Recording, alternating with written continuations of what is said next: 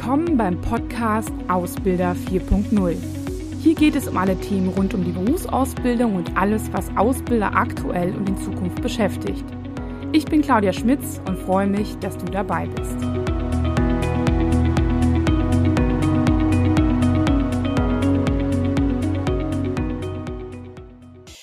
Ja, hallo und herzlich willkommen zu einer neuen Episode. Und zwar, ähm, ja, geht es heute um ein Thema, was ich auch in meinem neuen Buch Erfolgreich ausbilden im digitalen Zeitalter etwas aufgreife. Ich habe heute eine Gästin, so sagt man das ja, und zwar Anna Schnell von Movo Mind. Ähm, das ist ganz interessant, weil Anna und ich, wir kennen uns schon ziemlich lange. Also ich würde so sagen, so wahrscheinlich 15 Jahre, Stimmt. weil wir zusammen gemeinsam damals ähm, ja an der Uni Bielefeld studiert haben, bei der Erziehungswissenschaften und uns auch beide für den Bereich berufliche Bildung interessiert haben. Und nach dem Studium sind unsere Wege so ein bisschen auseinandergegangen und dann haben wir uns gegenseitig bei Social Media so ein bisschen verfolgt und festgestellt, ja, ähm, was es, was wir so für Themen verfolgt haben. Sie hat das Thema New Work verfolgt und äh, ich das Thema Ausbildung.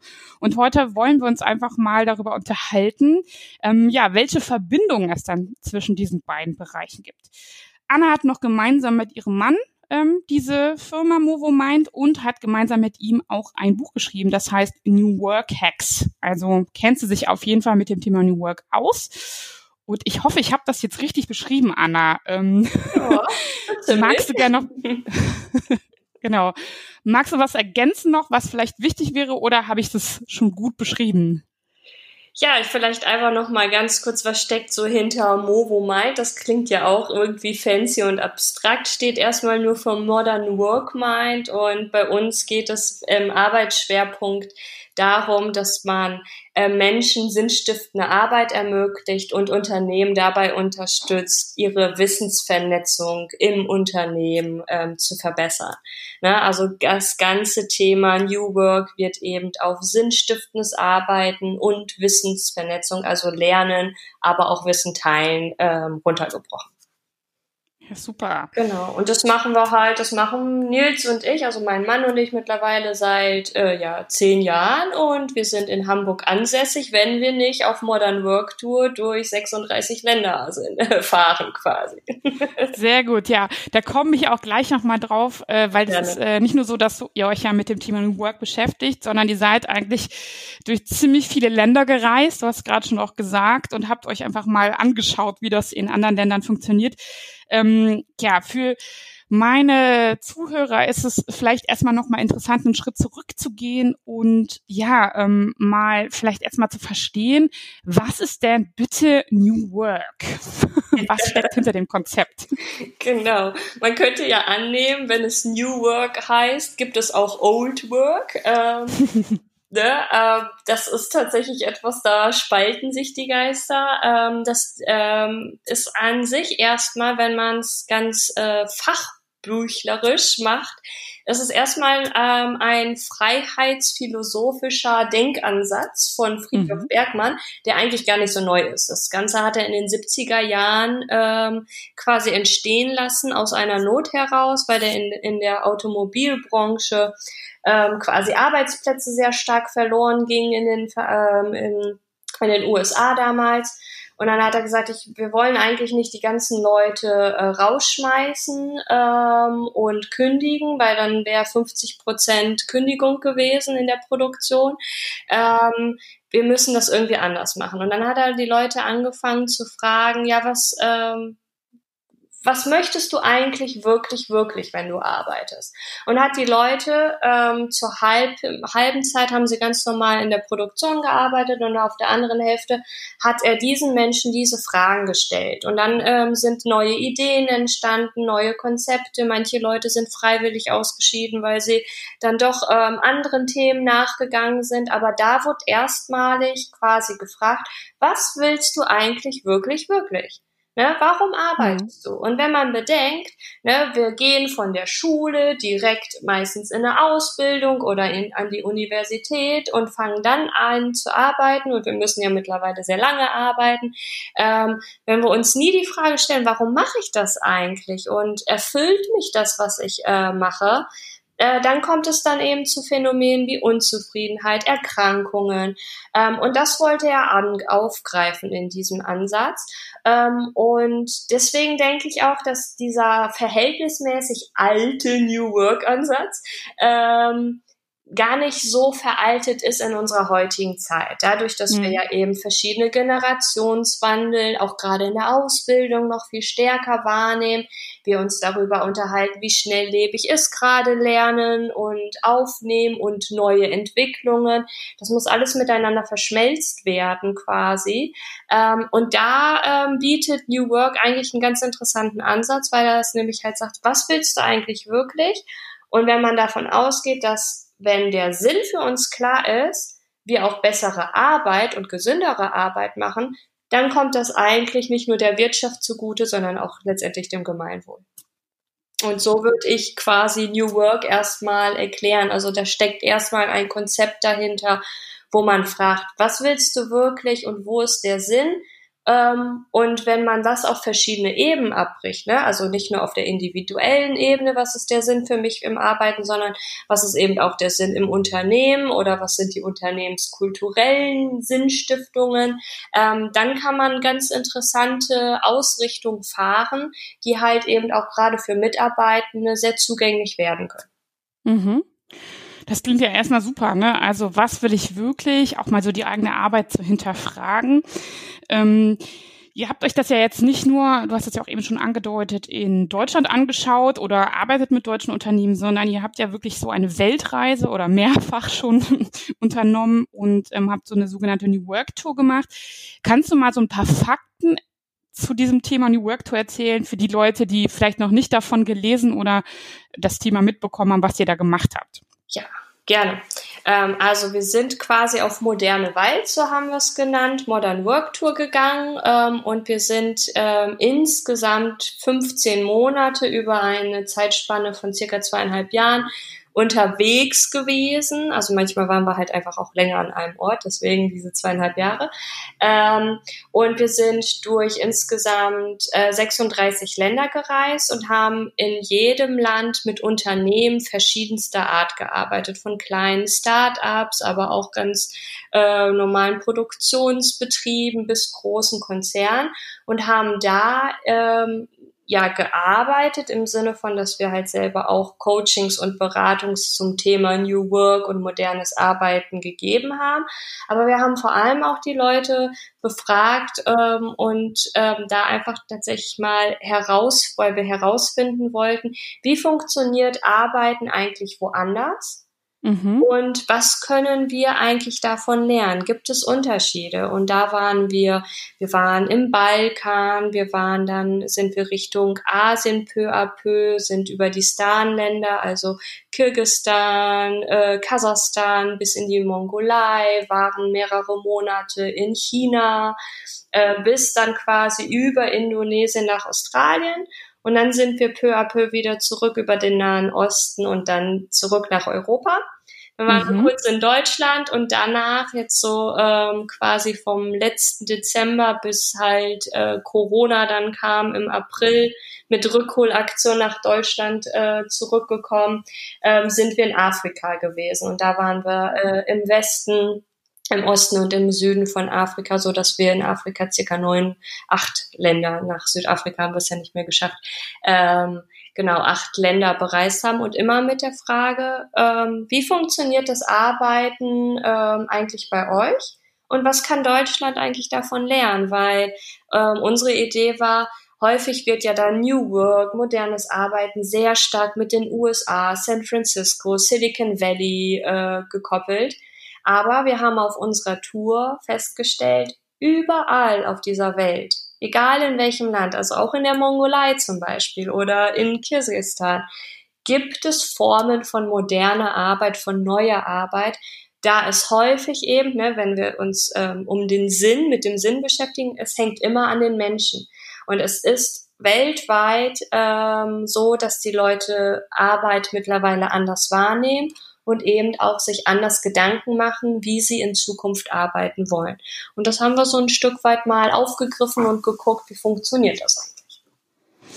Das finde ich total interessant, weil das ist nämlich auch gerade eben so mein erster Gedanke gewesen. Ne? Also ich meine, ähm, dass ihr rumreist ne, und euch das mal anguckt, ist ja total gut. Aber viele, glaube ich, fragen sich jetzt so, gerade wenn man, sage ich mal, jetzt an Afrika denkt oder auch an die Mongolei, hm, da haben, hat vielleicht der ein oder andere noch, sage ich mal, ein, eine Haltung oder ein Konzept, dass ja, dass man denen eher was beibringt, ne, was so das Arbeiten und Effizienz und keine Ahnung was angeht. Und interessant, dass ähm, ja, dass ihr genau mit einem anderen Ansatz nämlich unterwegs nämlich zu gucken, was kann Deutschland eigentlich davon lernen, so ne und genau. ähm, aus meiner Erfahrung, ich so als äh, mit meinem Thema Ausbildung, wenn ich immer so in die Ausbildung reinschaue, dann ähm, ähm, ist Ausbildung sicherlich auch nicht manchmal der Vorreiter in einigen Themen, aber ähm, sehr häufig natürlich ähm, manchmal gar nicht an das Unternehmen an sich so angebunden. Ne? Das wird manchmal auch ganz ähm, ähm, abgeschottet davon so betrachtet. Äh, da gibt's so eine drei bis äh, vierjährige Ausbildung, da laufen Auszubildende durch und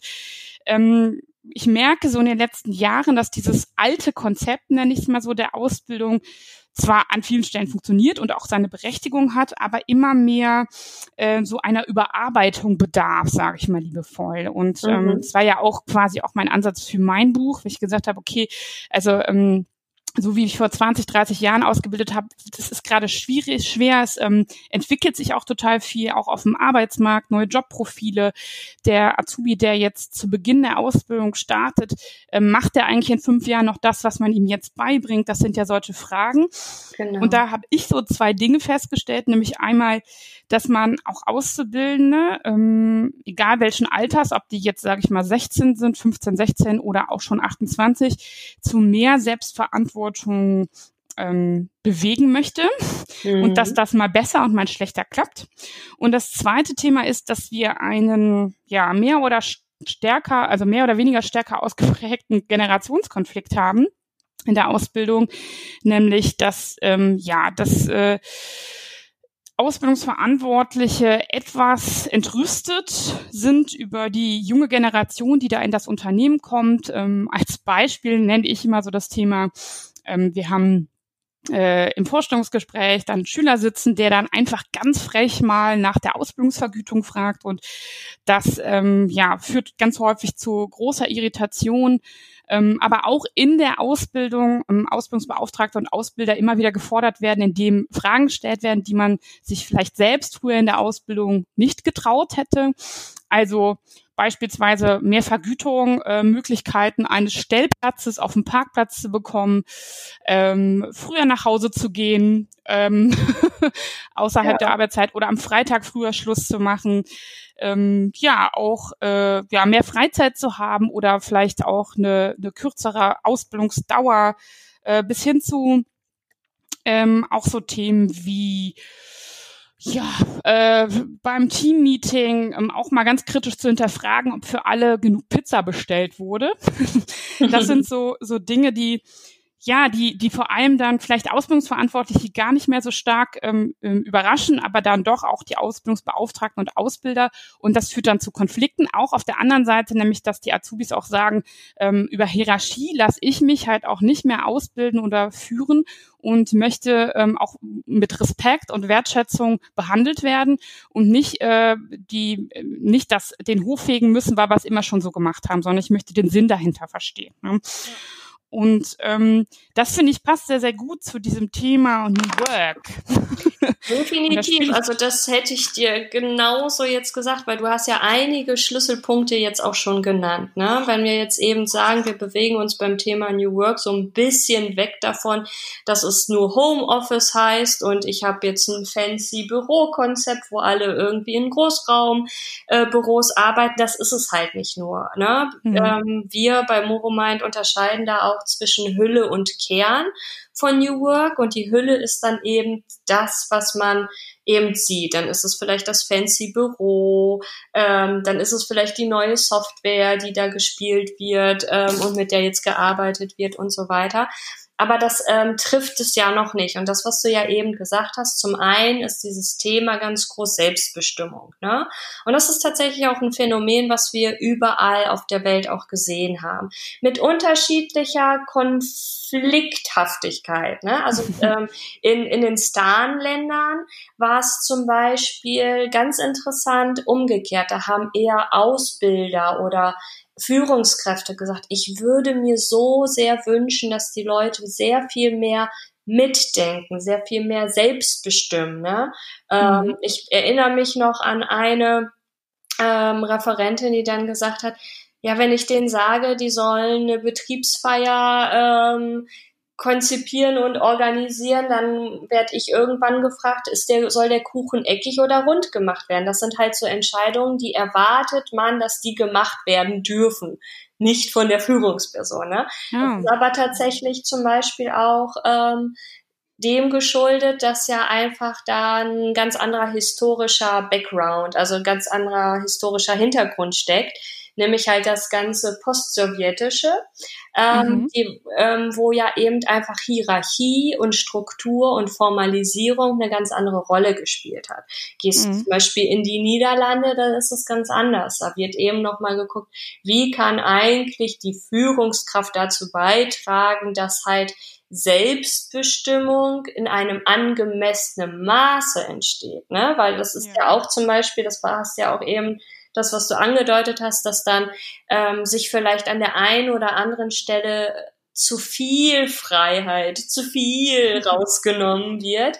Ähm, und was ich ganz häufig sage dann ähm, ist, okay, welche Funktion und welcher Tenor steckt dahinter? Ne? Mhm. Ist es, äh, wenn, äh, wenn der Auszubildende zum Beispiel fragt, äh, warum soll ich das machen? Ne? Ist es mhm. dieses, ist es hinterfragt er grundlegend ähm, deine Arbeit, wie du es machst. Ähm, dann hat das natürlich, dann muss man über Respekt etc. sprechen, weil das ist natürlich, das hat eine andere Konnotierung. Aber fragt er, warum machen wir diesen Schritt so und so, weil er etwas entweder verstehen möchte oder sagt, vielleicht können wir ähm, diesen Prozess entweder ein bisschen verschlanken oder ich habe da vielleicht ein Tool, da geht das über das Handy einfach auch schon so, ne? kann ja auch alles vorkommen. Ähm, dann muss man immer gucken, was für eine Funktion und was für eine Wertigkeit steckt dahinter. Und das ist letztendlich in dem Kern von New Work enthalten, das was ich eben sagte, ne? nämlich zu gucken, mhm. was bedeutet Selbstbestimmung und was bedeutet auch Selbstbestimmung Selbstbestimmung in der Ausbildung? Was bedeutet Selbstbestimmung zwischen Auszubildenden und mhm. Ausbilder? Ne? Das sind Dinge, die kann man, äh, die kann man miteinander quasi klären. Und wenn du es so willst, kannst du das zum Beispiel auch in Formate bringen. Mhm. Wir hatten eben schon mal über Retrospektiven gesprochen, ähm, dass man da einfach nochmal, es ist ein, ein Tool, wo nach bestimmten Phasen immer wieder bestimmte Dinge reflektiert werden. Entweder ein Projekt oder eine Arbeitsphase, so dass man sich kontinuierlich verbessert, kommt ursprünglich aus einem agilen Ansatz. Ähm, und wenn man das aber eben auch auf Kommunikation, auf die Ebene der kulturellen, der Unternehmenskultur oder eben halt der Sinnstiftung bringt, dann ähm, kann man eben etwas entstehen lassen, wo man sagt, so hier können wir gemeinsam gucken, wie selbstbestimmt darfst du arbeiten und auch auf der einen Seite, wie selbstbestimmt kannst du arbeiten. Mhm. Weil ein gesundes Selbstbewusstsein ist ja okay, aber in der Ausbildung hat man ja doch noch mal auch Sachen, die man eben einfach noch nicht weiß, die der Ausbilder aber definitiv weiß. Ja. ja? Ähm, und da eben einen Grad zu finden, was ja auch eben Sinn macht, sowas zu finden, weil wenn die jüngere Generation dem quasi der älteren Generation was beibringen kann, dann funktioniert das andersrum ja genauso. Ne? Ja. Und dieses äh, in eine Sinnstiftung zu bringen, das ist eben Kern. Und wir haben in, äh, in Nigeria, in Lagos, haben wir ein ganz interessantes Beispiel gefunden. Da gab es ein Unternehmen, die hatten ein ja quasi ein Beirat der nächsten Generation äh, ins Leben gerufen. Da durften nämlich junge Menschen, die gar keine Möglichkeit gehabt hätten, aufgrund der Strukturen, aufgrund der Hierarchie, ähm, an den Vorstand heranzutreten mit Ideen oder mit mal vielleicht auch Kritik oder mal Diskussionsbedarf. Und jetzt dürfen diese Leute, also diese jüngere Generation, regelmäßig in die Vorstandssitzung mit rein, um dort mhm. mitzudiskutieren. Weil eben der Vorstand gesagt hat, ne, da ist eine Generation, die nimmt das heute, das Arbeiten anders wahr als wir und es bringt uns gar nichts, weder der einen Generation noch der anderen, wenn wir uns ständig aneinander vorbei bewegen. Wir müssen miteinander ein Miteinander finden. Äh, mhm. Äh, dadurch haben sie halt diesen, diesen Beirat äh, entwickelt. Das ist ja ganz interessant, wo du sagst Beirat, ne? Ähm, ja. Das Phänomen, was es aktuell auch in der Ausbildung stark gibt und was sich viele Ausbilder fragen, was ist da passiert? Ähm, es gibt einen starken Trend ähm, von ja, jungen Menschen gerade wirklich auch in den Betriebsrat zu wollen oder auch sich in der JAV zu engagieren. Natürlich nicht alle, aber ich sag mal so, während Betriebsrat früher so ein bisschen oldschool und uncool war, ist es in den letzten Jahren wirklich auch so, dass viele da gerne sich engagieren, mitbestimmen wollen, ne? ähm, auch was verändern wollen, ne? was ja erstmal auch wirklich eine, ähm, ja, woran man ja sieht, dass die auch wirklich ähm, Lust haben, mitzubestimmen. So, ne? Ja. ja, und das ist ein super interessantes Phänomen, was wir übrigens auch weltweit auf unserer Reise mitbekommen haben. Ähm, der Markus Fäth ähm, hat das in seiner New Work Charter auch aufgenommen. Er hat dann nämlich gesagt, Unternehmen oder Menschen in New Work Unternehmen haben meistens eben auch nochmal einen übergeordneten Grund, warum sie das machen. Entweder möchten sie ein Problem lösen zum Gemeinwohl, zum, zum lokalen Gesunden der, der Stadt, des Dorfes, der Gemeinde beitragen. Und das kann ich eben auch gerade auch bei einem Betriebsrat. Da kann ich nämlich eben aktiv mitgucken, wie kann ich eben mein Unternehmen mitgestalten. Und mhm. dieses Phänomen oder diese Phänomene einfach auch wahrzunehmen und aufzugreifen, gerade wenn man auch sagt, ne, ähm, ähm, New Work soll eben People-Focused, sagen wir eben, ne? also Menschen fokussiert sein, ne? also auf ja. Menschen ausgerichtet sein. Gerade auch wenn wir sagen, diese ganzen körperlichen Arbeiten, die werden uns zunehmend vereinfacht, die werden zunehmend wegreduziert. Ähm, wir müssen eben gucken, wie schaffen wir trotzdem Tätigkeiten, die noch Sinn machen für den Menschen. Mhm. Ähm, und ähm, das ist ähm, ganz interessant, diese Phänomene einfach tatsächlich mal aufzugreifen und zu gucken, was können wir, ähm, was können wir damit machen, weil ähm, das eine jüngere Generation andere Ansichten hat als eine ältere, ähm, die vielleicht dann auch in den verschiedenen Phasen unterschiedliche Sachen wollen. Das ist wahrscheinlich sehr normal. Mhm. Ähm, aber das mal wahrzunehmen und eben auch als äh, aufzugreifen in der Arbeit, in dem Miteinander, weil gegen das Miteinander, da, da kommen wir ja nicht äh, drum rum, ne? Ähm, da, äh, das, da wird es wichtig sein zu gucken, so, okay, was bedeutet nicht nur Selbstbestimmung, sondern auch, wo es macht Hierarchie Sinn, wo nicht, wo sind die Leute, ähm, quasi geschult genug, dass sie sich auch über Selbstbestimmung äh, Gedanken machen können. Das hatten wir mhm. eben auch schon mal anklingen lassen. In der Schule wird das ja nie gelehrt. Ne? Ja. Ne, wo wo ähm, in der Schule wird mal gefragt, was kannst du eigentlich gut und was würdest du gerne machen und was glaubst du ähm, macht Sinn, dass du das machst, weil du besonders gut bist oder weil du ein Problem damit löst oder wie auch immer. Ne? Das ist ja diese Denkart, die hinter New Work steckt. Und das in der Ausbildung schon auszurichten, das kann letztendlich nachher auch dazu führen, dass du die Auszubildenden viel stärker wieder ans Unternehmen bindest, ne? weil die sagen so, okay, ich darf hier wachsen, ich kann hier wachsen, ich darf hier auch Fehler Fehler machen. Ne? Ja. Ähm, oder ich kann eben auch mein Wissen teilen. Das ist eben auch, das gehört auch zu diesem ganzen Thema, ich möchte mich engagieren dazu. Nämlich Engagement darüber hinaus ist ein großes Phänomen und sollte aufgegriffen werden. Super. Jetzt gehe ich mal davon aus, der eine oder andere ist vielleicht überzeugt, auch schon bevor er quasi äh, hier zugehört hat und fragt sich jetzt so ein bisschen, wie kann ich, ähm, sage ich mal, das Thema ähm, Selbstbestimmung, auch Selbstverantwortung und auch so ein bisschen das Thema New Work vielleicht in die Ausbildung erstmal einfließen lassen, ohne dass ich jetzt, sage ich mal, direkt mit meinem Vorgesetzten ähm, ähm, eine neue Strategie für die Ausbildung ausarbeiten muss. Ähm, ihr habt ja über einige Tools auch geschrieben, beziehungsweise ihr arbeitet ja auch in Unternehmen ähm, mit ja, verschiedenen Methoden. Gibt es da vielleicht ein, zwei, die du einfach äh, den Leuten an ans Herz legen möchtest, einfach mal auszuprobieren, um dann auch mal sich ein bisschen in diesem Thema zu üben, sag ich erstmal, so die ersten Babyschritte zu machen. Ja, also zusammengefasst haben wir halt ähm, die verschiedenen Tools, also es sind ja so 50 New Work Hacks und wir haben es ja ganz bewusst Hacks genannt, also kleine Tricks und Kniffe, wie man sich dem ganzen Thema annähert, weil mhm. ähm, wir schon auch denken, genauso wie du es gesagt hast, es geht jetzt nicht darum, von heute auf morgen das ganze Konzept komplett lahmzulegen und was ganz Neues aus dem Boden zu stampfen, sondern mit kleinen Dingen eben zu gucken, wie können wir das äh, implementieren. Ne? Und da kann man natürlich immer unterscheiden, möchte ich gerade so ein bisschen die Hülle äh, bedienen, dann kann man natürlich über ähm, sowas sprechen wie, okay, ne, wie flexibel ist der Arbeitsplatz? Kann ich für paar Tage, also ne, ein, zwei Mal die Woche im Homeoffice arbeiten etc.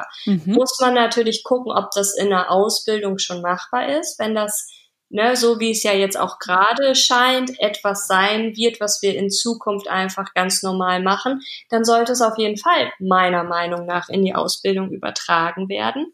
Ähm, mhm. Ähm, ne, da, da kann man sich meistens über eben diese Hülle unterhalten.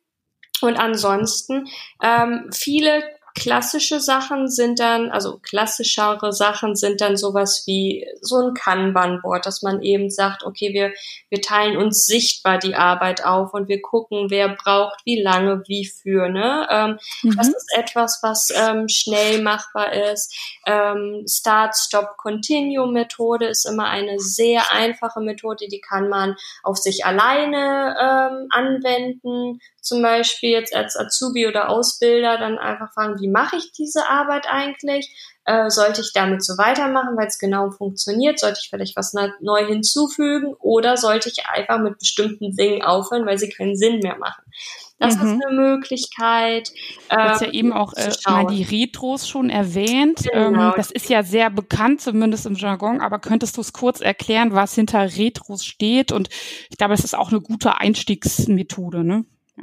Ja, also ähm, es ist zum Beispiel, also es ist auf jeden Fall eine recht einfache Methode, weil es gibt äh, bestimmte Phasen in der Retro, ähm, die man quasi durchläuft, ähm, um ein zu reflektieren. Ne? Also man geht ja in eine Retrospektive, also guckt schon währenddessen meistens in dem Projekt. Ne? Also häufig ist es ähm, so, dass man alle zwei, drei Wochen ähm, in eine Retro geht und sagt, okay, wo stehen wir gerade in dem Projekt? Was haben wir gelernt? Was sollten wir eben ähm, nachjustieren? Womit sollten wir aufhören an der Stelle? Was sollten wir weitermachen? Hat sich das Projektziel vielleicht ein bisschen verändert?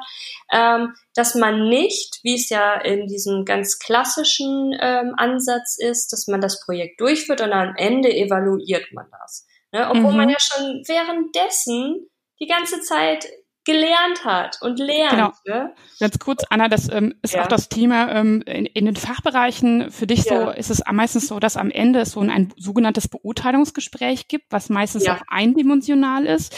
Da geht man jetzt so langsam gegenüber, dass der Azubi auch mal der, dem Fachbereich Rückmeldung geben kann. Mhm. Aber Retros wären in der Tat dann wirklich, äh, wenn die ihren Einsatz sechs Wochen im Fachbereich haben, dass du sagst, zwei bis dreimal in diesem Zeitraum sollte man einfach so, ein, so eine Art Rückblick machen. Ne? Definitiv. Ähm, und weshalb sollte man das machen? Ähm, wie wie würde das Gespräch sein, wenn ich einmal oder zweimal im Jahr so ein Gespräch führe und dann erwartet jemand sogar, dass ich meinem Vorgesetzten eine Rückmeldung gebe?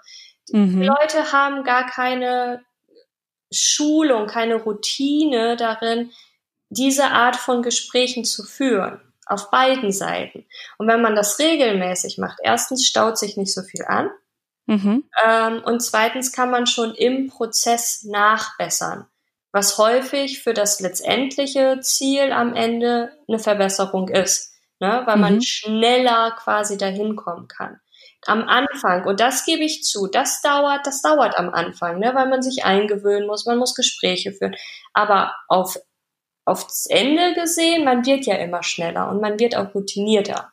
man muss sich so ein bisschen da durchkämpfen manchmal. Ich sage immer so Probacken zusammenkneifen, das muss man jetzt einmal machen, zwei, dreimal und dann wird's auch schneller.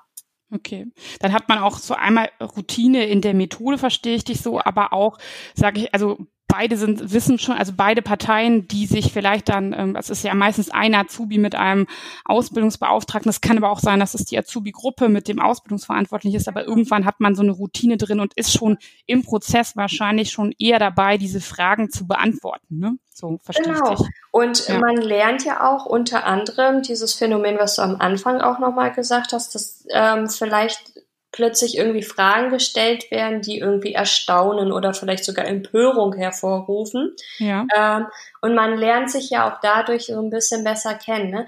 Wie mhm. weit kann ich gehen? Was bedeutet konstruktive Kritik? Wann gebe ich das an? Ähm, ich habe halt plötzlich, schafft man sich einen Raum, wo man eben über diese Dinge mal reden darf. Mhm. Ne? Ja. Ähm, und zwar regelmäßig.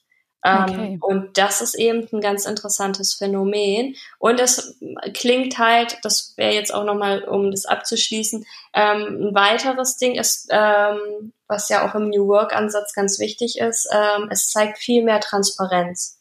Ja? Ja. Vielleicht, ich kann mir zum Beispiel auch vorstellen, dass dieses Phänomen dieser Gehaltsnachfrage eben mhm. auch etwas ist, was wir halt im New Work wiederfinden, nämlich bestimmte Prozesse sollen so transparent wie möglich gemacht werden. Das kriegen wir auch immer wieder, wenn wir Retros machen oder wenn wir in Unternehmen sind, ne? dass die Leute sagen, was heißt denn hier Transparenz? Wie transparent darf ich denn sein? Und so mhm. weiter. Ähm, und ähm, Gehalt ist zum Beispiel etwas, wo die Leute ähm, ja, gerade auch in Deutschland Schwierigkeiten haben, transparent zu machen, was ja auch nicht immer transparent sein muss. Aber die Denkart dahinter, ne, bestimmte, ne, wo haben wir Fehler gemacht im Projekt? Das klären wir nach zwei Wochen, nicht erst nach sechs Monaten. Ne? Mhm. Das ähm, bedeutet eben auch, man lässt so ein bisschen an den ein oder anderen Stellen auch die Hosen runter. Ja. Und es bedeutet auch als aber, Ausbildungsverantwortlicher, ne? Definitiv, das ist, äh, ja. genau. Ja. Und es bedeutet auch auf der anderen Seite ähm, eben auch zu gucken, wie transparent darf ich denn sein, ne? Weil mhm. alles offen zu machen ähm, bringt auch bei der Belegschaft nichts, äh, verursacht sogar ähm, Unruhen teilweise. Aber so viel Transparenz wie notwendig, das muss man sich ja auch jetzt irgendwie erstmal beibringen und so peu à peu herantasten. Und das kann auch Spaß machen, ne? Ja. Ja, ich gehe sogar davon aus, also mein Gefühl ist auch, je transparenter man mit der jungen Generation umgeht, ich glaube mit jedem Mitarbeiter umgeht, desto eher können sie es auch nachvollziehen, warum so und so viel Pizza bestellt wurden, warum man nicht freitags schon um zwölf nach Hause gehen darf oder was auch immer. Ne? Also sehr, sehr häufig scheitert es ja, also die also ich mein Eindruck ist auch häufig, die haben einfach nur gefragt, nicht um, wie du eben gesagt hattest, auch persönlich jemanden anzugreifen, so, ne, mhm. sondern weil die sie haben keine Referenzpunkte. Die, das ist das erste Mal, dass sie in ihrem Leben berufliche Erfahrungen machen, zum größten Teil zumindest, und ja. fragen einfach nur nach. Sicherlich manchmal auch ein bisschen aus einem spätpubertären Verhalten, mal ein bisschen den Laden aufzumischen. Die Personen gibt's natürlich auch immer. Aber ich sag mal so, durch solche ähm, Retros beispielsweise ist man ja einfach viel mehr im Gespräch, als wenn man dann, sag ich mal, den Azubi mal irgendwann, wenn es ernst wird, zum besonderen Gespräch einlädt. Ne? Dann ist ja, meistens genau. ja schon so ein bisschen sind auch die ähm, ja, sind so die Gräben schon vorprogrammiert, ne, die es dann halt auch gibt. Ne? Ja. Genau. Und wenn man dann halt auch bedenkt, äh, also wenn ich mich daran erinnere, wie wir in unserer Studienzeit waren, natürlich haben wir Sachen hinterfragt, natürlich haben wir da an den einen oder anderen Stellen Kritik geäußert, wo sie vielleicht nicht ganz angebracht war oder so. Das ist eben auch diese, diese Phase, in der man sich befindet, ähm, mhm. zum einen. Und auf der anderen Seite ist es, hat es aber auch dadurch, dass man mit nochmal anderen Ansichten reinkommt, kann es halt auch bewirken, dass bestimmte Dinge gechallenged werden. Also ein Hack ist zum Beispiel auch, den Status quo regelmäßig zu challengen, weil mhm. ne, eine ganz normale, typische Aussage, auch gerade bei uns in Deutschland ist es so, ja, haben wir immer schon gemacht, fertig, Haken dran. Das wird nicht mehr hinterfragt. Ne? Ja. Ähm, das ist an einigen Stellen ganz bestimmt berechtigt, aber die Berechtigung ähm, entsteht ja dadurch, dass ich es immer wieder einfach auch hinterfrage, passt das immer noch so? Und in der heutigen Zeit ist es ja auch gerechtfertigt, immer mal wieder den Status quo zu challengen, weil sich aktuell sehr viel, so viel schneller verändert. Ja. Und das, was irgendwie vor zwei Jahren noch wirklich sinnvoll war, muss vielleicht auch nicht mehr jetzt sinnvoll war oder was für mich persönlich irgendwie in meiner Anfangszeit im Unternehmen sinnvoll war, muss auch nicht mehr sinnvoll sein zum Ende meiner Berufskarriere oder so. Ja. Also auch da immer wieder ähm, in diesem Fluss zu kommen und halt äh, sich da an der Stelle ähm, einfach auch immer wieder zu hinterfragen, bedeutet auch, sich immer wieder auch zu fragen, was will ich eigentlich wirklich und was ist mein Sinn? Und das ist eben New Work. Schönes Abschlusswort, finde ich, Anna. Dankeschön. Ähm, dann äh, danke ich dir ähm, ja für die Offenheit, dein Wissen auch zu teilen und mit mir gemeinsam zu überlegen, wie auch die Verbindung aussehen kann. Und dann sage ich allen Zuhörern viel Spaß beim Ausprobieren, ähm, vielleicht ja. von der Retro oder von der Start-Stop-Continue-Methode mal einfach mal sich ein bisschen genau zu hinterfragen und äh, mal auszuprobieren. Und dann sage ich danke Anna Danke, bis bald, Claudia. bis zum nächsten Mal. Sehr gerne und wie gesagt, man darf mich natürlich auch einfach anschreiben oder anrufen, ähm, wenn Fragen zu den Hacks kommen. Also mhm. gar kein Problem. Super. Vielen Dank, Anna. Ich danke dir, Claudia.